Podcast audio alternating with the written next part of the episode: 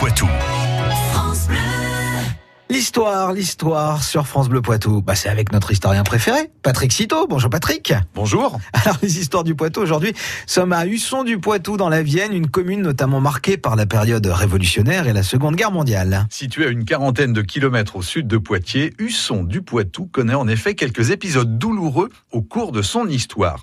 La période révolutionnaire va notamment marquer ses habitants.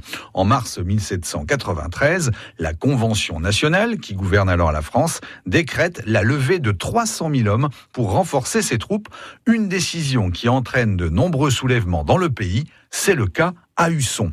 La commune doit fournir 24 hommes, mais aucun volontaire ne s'inscrit. Et que se passe-t-il alors? Une liste des hommes âgés de 25 à 40 ans, célibataires ou veufs sans enfants, doit alors être établie.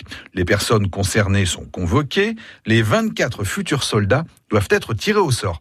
Un certain Jean-Baptiste Cuir Blanc demande à ce que lui ou son frère soient inscrits, mais pas les deux. Il invoque les nombreux petits frères dont ils doivent s'occuper.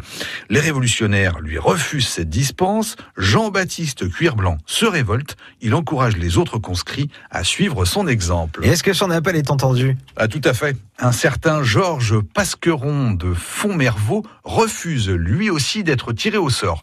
La rébellion gronde. Des renforts sont envoyés par les autorités pour mater les meneurs.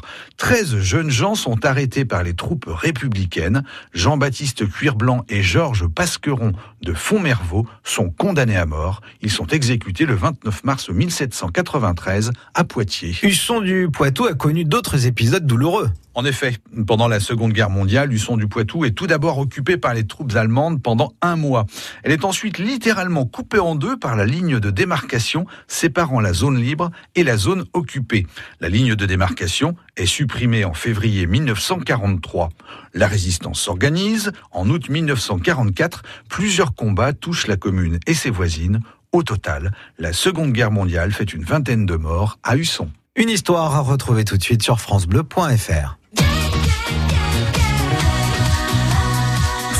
Poitou.